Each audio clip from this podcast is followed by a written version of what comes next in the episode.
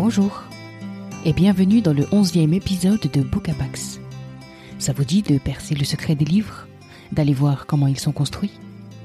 Venez, je vous emmène dans les coulisses de l'écriture. Ce podcast, c'est pour vous, passionnés de lecture. Ensemble, on va se glisser dans les arcanes du style, fouiller les tréfonds du langage. Vous aussi, vous lisez un livre en cherchant à savoir comment il est bâti? Alors suivez-moi. Aujourd'hui, on ouvre le dernier roman de Faizagen, intitulé La discrétion. C'est le livre de la rentrée littéraire 2020 que j'attendais le plus. Cet ouvrage, l'autrice l'a dévoilé par petites touches au fil des derniers mois, opérant un teasing des plus alléchants. Ce fut d'abord l'annonce du titre, habilement révélée, puis la divulgation de la couverture, sous nos yeux avides étalés, et enfin la date de sortie, au grand jour affiché. On pouvait souffler. Mi-juillet, le livre a atterri dans ma boîte à lettres. J'ai pour habitude de feuilleter les nouveautés qui me parviennent, d'en lire les premières pages pour m'en faire une idée. Là, je me suis contenté de le savourer avec les yeux, avant de le ranger près de ses congénères de la rentrée littéraire, choisissant de n'en déflorer le contenu qu'à compter de la fin août, un peu avant sa parution. Pourquoi tant de précautions, me direz-vous? Je savais à peu près de quoi allait parler ce roman, ou plutôt de qui. Je savais aussi que j'allais m'identifier, grandement, intensément. Il me fallait m'y préparer. Et dès les premières lignes, j'étais en terrain connu.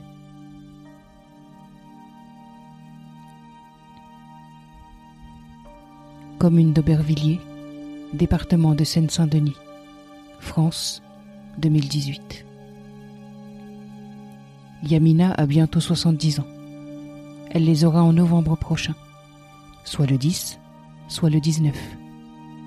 Yamina est née un jour ou l'autre. Sur les papiers algériens, elle est du 19, mais sur sa carte de résidence française délivrée en Seine-Saint-Denis, il est inscrit né le 10 novembre 1949 à Msirda Fouaga, Algérie. À qui se fier? Au moins, elle n'a pas une date présumée. Elle a échappé au fameux 1er janvier attribué aux indigènes par défaut.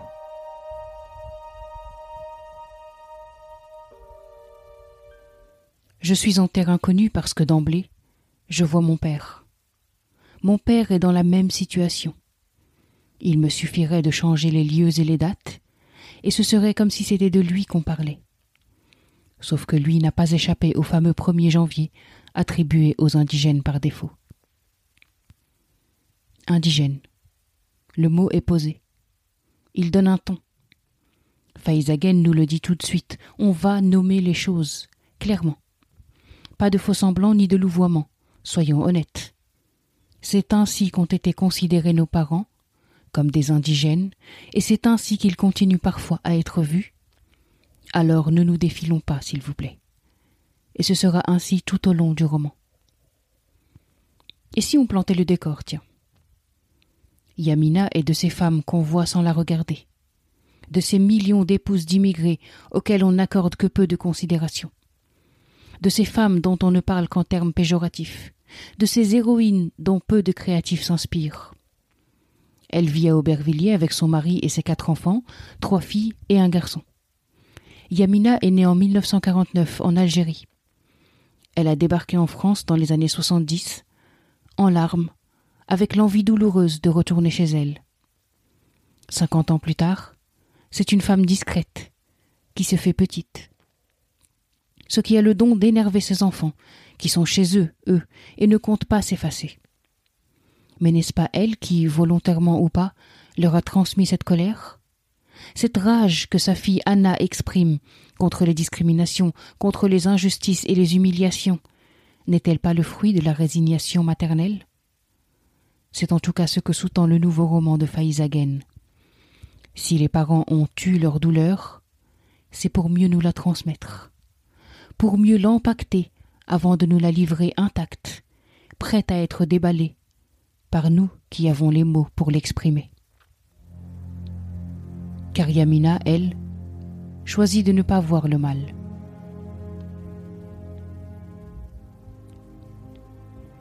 Yamina ne voit pas le mal. Ça la fait même plutôt sourire. Yamina ne voit pas non plus ce que les gestes indélicats du médecin traduisent.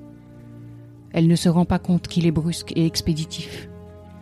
Parfois même, il la heurte en lui soulevant le bras pour prendre sa tension, mais jamais elle n'oserait le lui faire remarquer. Comme si avoir mal était acceptable, comme si rien n'était grave la concernant.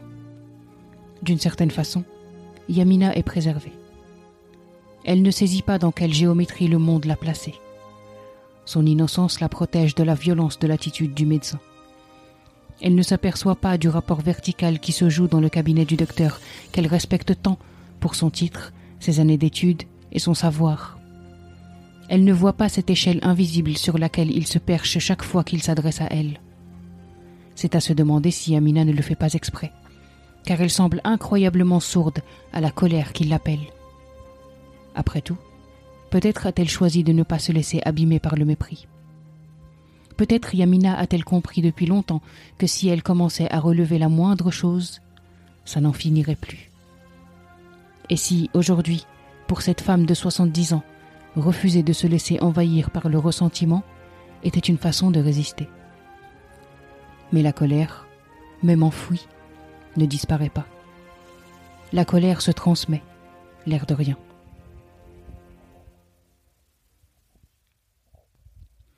Roman après roman, Faizagen travaille cette langue qu'elle veut à la fois caressante et piquante, douce et virulente. Ses phrases se veulent limpides, ses mots se veulent innocents. On s'en délecte et on attend la charge, la bourrade qui va nous réveiller. L'autrice évoque fragilité et douleur. Elle n'en oublie pas de redresser la tête de ses personnages, de mettre dans leur bouche des mots qui claquent, des phrases qui cognent. La discrétion, c'est avant tout un formidable portrait de femme. En nous parlant de Yamina, Faizagen braque une lumière crue sur ces femmes qu'on ne veut pas voir. Elle leur rend une jeunesse, des rêves, des combats. Elle leur offre un corps, une présence, et leur accorde une influence capitale. Même silencieuse, même discrète, Yamina impose un style, une voix, une direction. Elle tient la famille, elle en est le pilier. Celle qui regorge de ressources insoupçonnées. Celle devant laquelle on finit par s'incliner, lui découvrant chaque fois de nouveaux talents.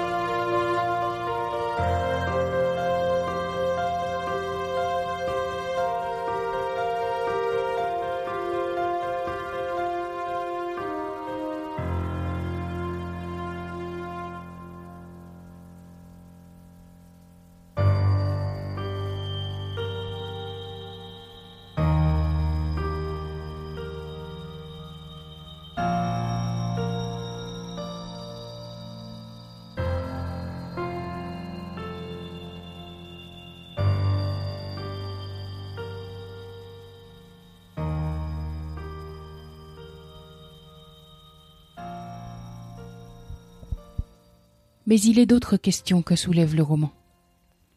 Qu'en est-il des enfants de Yamina et de tous ceux qui leur ressemblent? Comment grandir avec des parents déracinés, décalés, invisibilisés? Les voix des enfants de Yamina nous le disent. Car la vie de cette femme nous est contée avec, comme un effet de miroir, celle de sa descendance, qui viennent s'intercaler, se frayer une place. Cette place, les enfants doivent se battre pour la trouver dans le pays qui est le leur. Ils ne se taisent pas, eux, devant les humiliations, les micro-agressions, les injustices.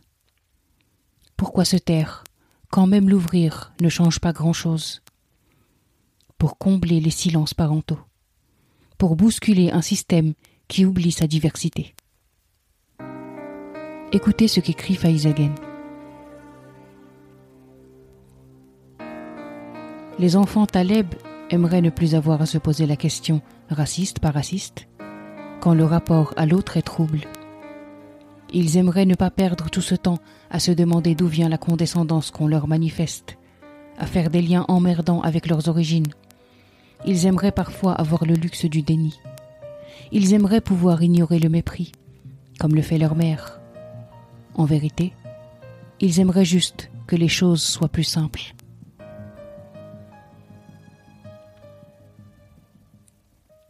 Ce passage, il m'a parlé. Parce que ce rapport parfois trouble à l'autre, je le vis très régulièrement. Et j'aimerais tellement ne pas avoir à me demander, comme les enfants de Yamina, alors quoi? Raciste, pas raciste? J'aimerais tellement avoir le luxe de ne pas faire le lien avec ce que je suis et ce que je lis dans le comportement de l'autre.